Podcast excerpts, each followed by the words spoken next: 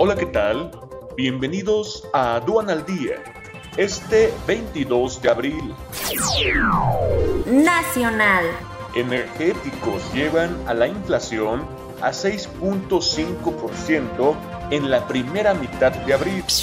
Piden al INAI estrategia para proteger datos ante el PANAU. Recabar datos biométricos transita hacia una identidad digital, señala Dicio. Hoy votarán ampliar mandato de Saldívar. Internacional.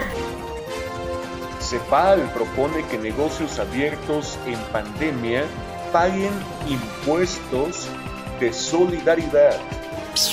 Biden promete reducir a la mitad emisiones de gas de efecto invernadero de Estados Unidos para 2030. Quédate en casa y actualízate leyendo los análisis pormenorizados de la edición 106 de Estrategia Aduanera. Descárgala gratis en estrategiaaduanera.mx. Aduana al día. Este es un servicio noticioso de la revista Estrategia Aduanera. EA Radio, la radio aduanera.